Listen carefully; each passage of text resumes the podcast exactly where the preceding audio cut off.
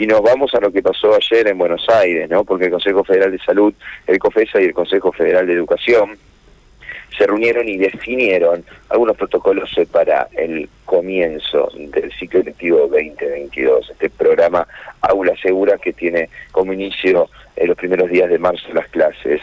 Bueno, ¿qué dice la ministra de Salud de Santa Fe respecto a esto que participó? Estamos hablando de Sonia Martorano.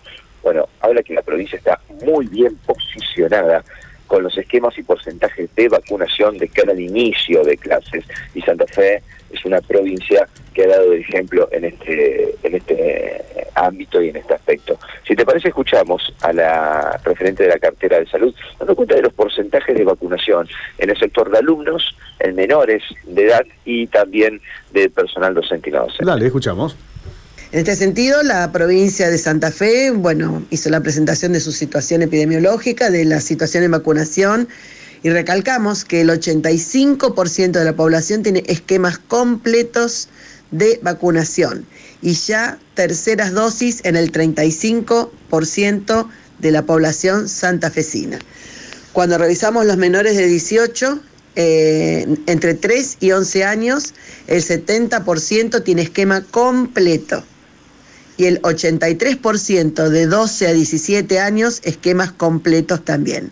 Ya comenzamos incluso con terceras dosis en 12 a 17 años.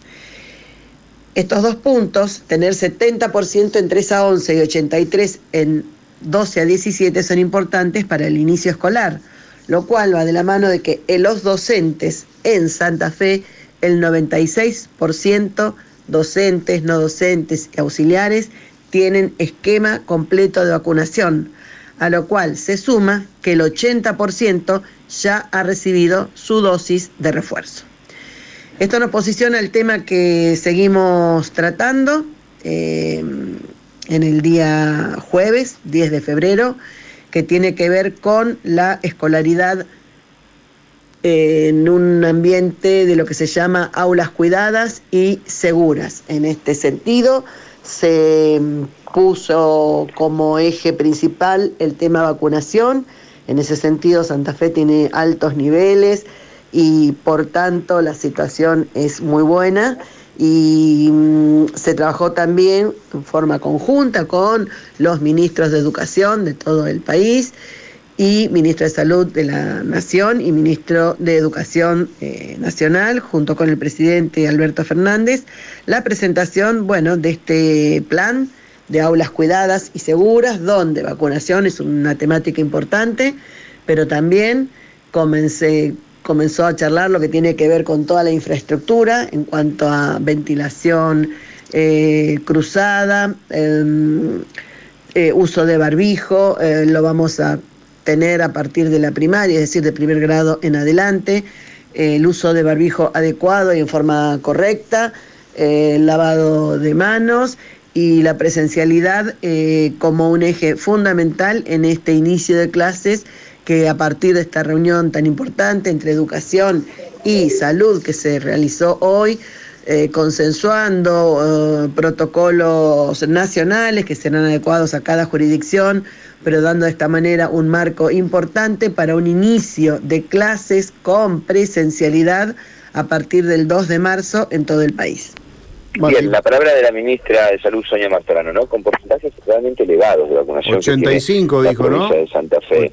repetimos, digo, eh, el 85% de la población en general tiene esquema completo, dos dosis. Y en general, ya el 35 tiene el esquema de terceras dosis y refuerzos. Pero respecto a los menores de edad, a los alumnos ¿sí? de la escuela, en la franja de 3 a 11 años, el 70% tiene esquema de vacunación completo.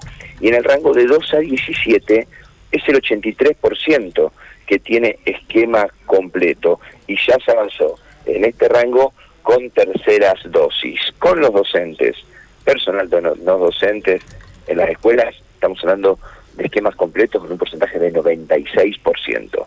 Digo, las condiciones están dadas para este programa de habla seguro y para la presencialidad plena, ¿no? Exactamente, exactamente. Es importante que repasen esos números, como lo hizo la ministra, para tener ya una idea global, ¿no? De cómo está la provincia respecto a su vacunación. Gracias, Mati, por esta información. Quedamos en contacto. Un abrazo. Allí Matías de Filipis nos trajo eh, el análisis de la ministra Martorano después de la reunión del Consejo Federal de Salud junto a los ministros y ministras de Educación donde determinaron este aula segura.